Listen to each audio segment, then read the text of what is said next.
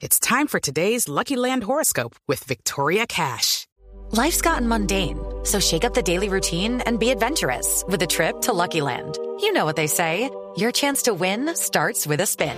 So go to LuckyLandSlots.com to play over 100 social casino-style games for free for your chance to redeem some serious prizes. Get lucky today at LuckyLandSlots.com. Available to players in the U.S., excluding Washington and Michigan. No purchase necessary. VGW Group. Void where prohibited by law. 18 plus. Terms and conditions apply. En el mar. En el mar, la vida es más sabrosa. Eres un hombre sexy. Sexo Caribe, con el doctor González.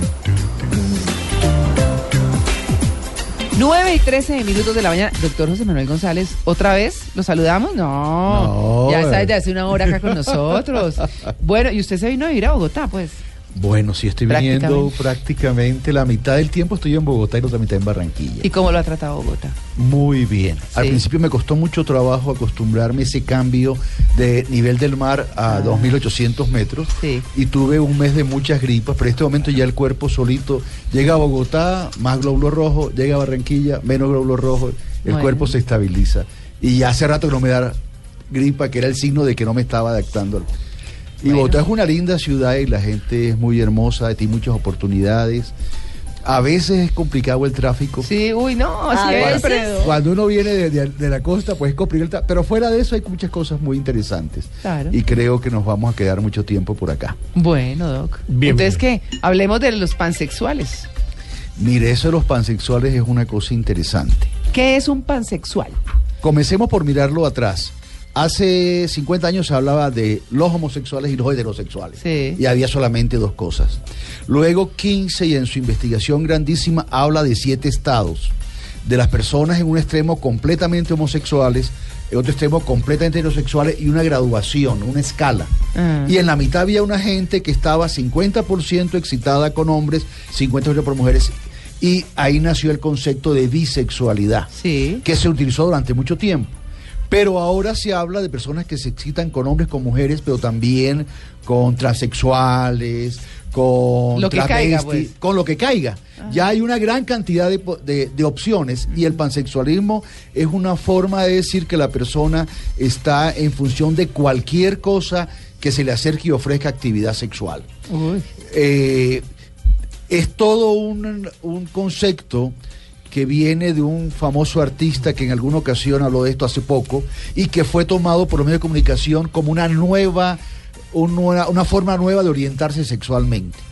Ahora, yo personalmente creo, después de 40 años trabajando con pacientes, de ver casi 10.000 personas, que básicamente hay dos estados claves.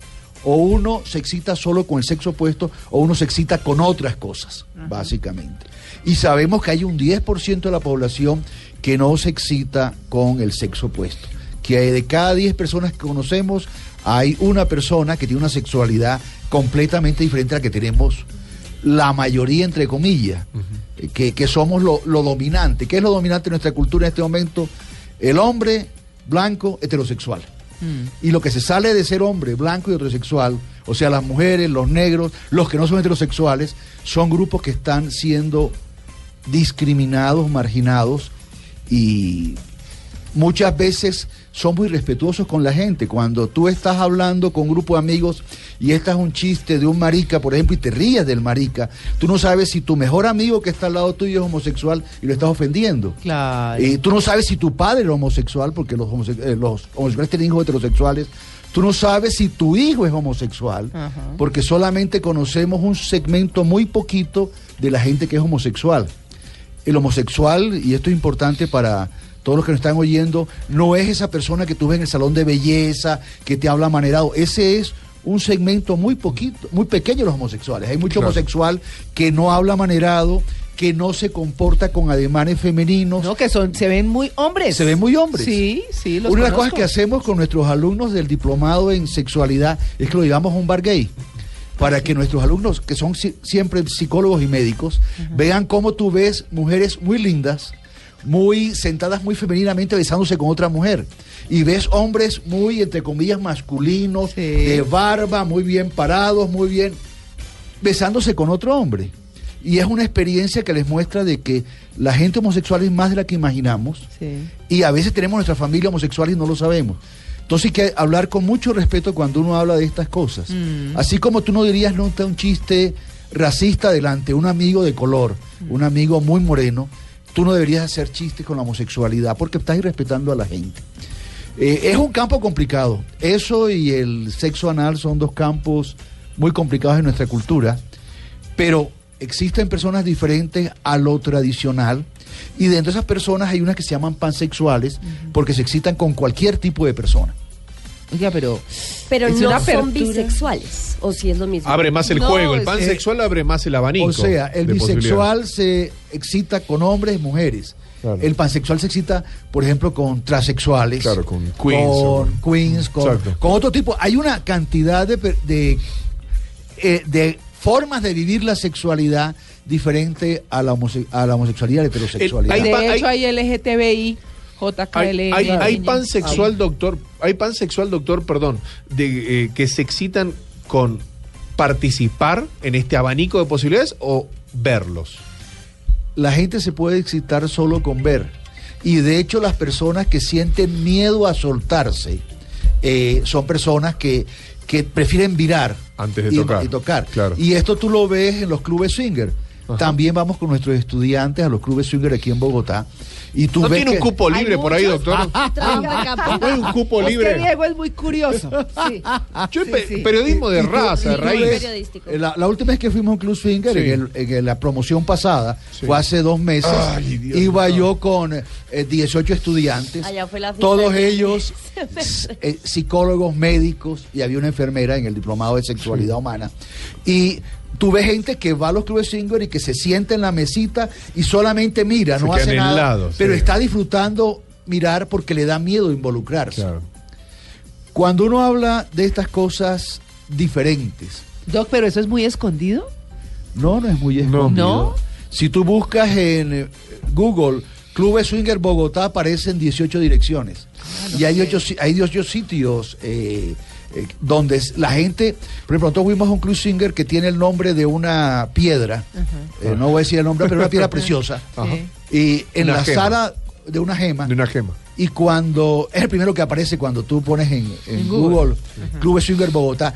Y en esa noche, en ese salón, en ese sitio, que es un sitio grandísimo, con una sala de bailes grandes, con varios sitios con camas y puertas de vidrio, o sea que la gente tú ves lo que está pasando dentro de los cuartos. ¿Así? Había por lo menos 150 personas en ese momento. Y personas jóvenes, adolescentes de 16, 18, 19, 20 años, y gentes mayores, cincuentones, cincuentonas. Cruzados. Cruzados también. Sí, de todo había, Claro. básicamente. Cover de 35 mil pesos por persona. Es una ganga, 70.000 María Clara, no aprovechar una oferta así. Nada consumido. O sea, si, si es interesante, les cuento. O sea, uno llega. Yo quiero ir. Yo soy bastante goda en mis No, no. costumbres. Te voy a contar, eh, Diego, cómo es la vaina. Tú llegas, pagas tus 25 mil No, baras por sí, persona. sí, claro. Y, Lo que él ya sabe, y- ah, ah, bueno. sí, también Hice te un gran trabajo en la Argentina.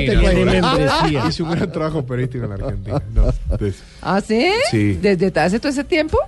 Yo me Niño metí un- avanzado. No, trabajaba mucho en, en eso. Bueno. Sí, de dale. todos modos, volviendo al tema del pansensualismo, definitivamente lo importante para nuestros oyentes es que hay muchas formas de vivir la sexualidad, muchas formas de sentir la sexualidad.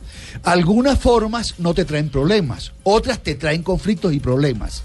Doctor, pero eso no incluye ni animales, o sea, otro tipo de parafilias, ni Solo seres animales, humanos, ni dicho. cadáveres, ni cosas raras. Solo sino seres humanos. vivos. Vivos, solo- Mayores de edad o no importa no que haya importa la menores edad.